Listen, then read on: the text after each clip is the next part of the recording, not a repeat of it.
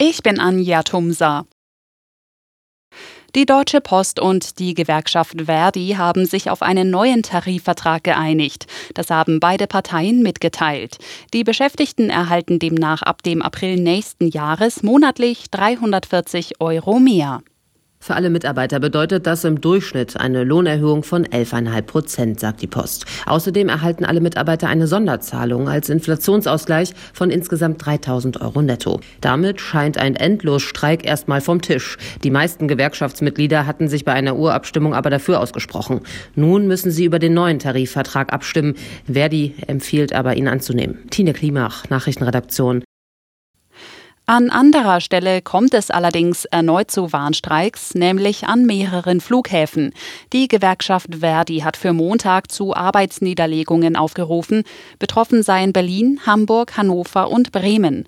Nach Angaben der Gewerkschaft müssen sich Reisende auf längere Wartezeiten bis hin zu Flugausfällen einstellen.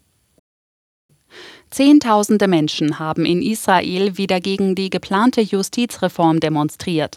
Am zehnten Samstagabend der Proteste gab es in einigen Städten Teilnehmerrekorde. Wie israelische Medien melden, seien allein in Tel Aviv rund 200.000 Menschen auf die Straße gezogen.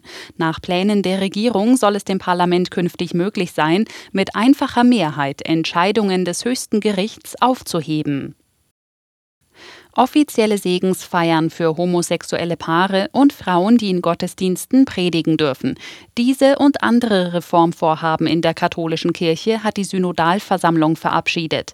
Der synodale Weg, also der Reformprozess, habe funktioniert, sagte der Vorsitzende der Deutschen Bischofskonferenz Betzing im Anschluss. Ihm sei ein Stein vom Herzen gefallen. Der FC Bayern ist am 24. Spieltag der Fußball-Bundesliga von Meisterschaftskonkurrent Dortmund weggezogen. Die Münchner besiegten Augsburg mit 5 zu 3. Dortmund schaffte bei Schalke nur ein 2 zu 2 Unentschieden. Damit haben die Bayern wieder zwei Punkte Vorsprung auf die Dortmunder. Außerdem spielten Leipzig Mönchengladbach 3 zu 0, Frankfurt Stuttgart 1 zu 1 und Hertha BSC Mainz auch 1 zu 1. Im Abendspiel der zweiten Liga zwischen Düsseldorf und Heidenheim gab es auch ein 1 zu 1. Damit hat Heidenheim den Sprung an die Tabellenspitze verpasst.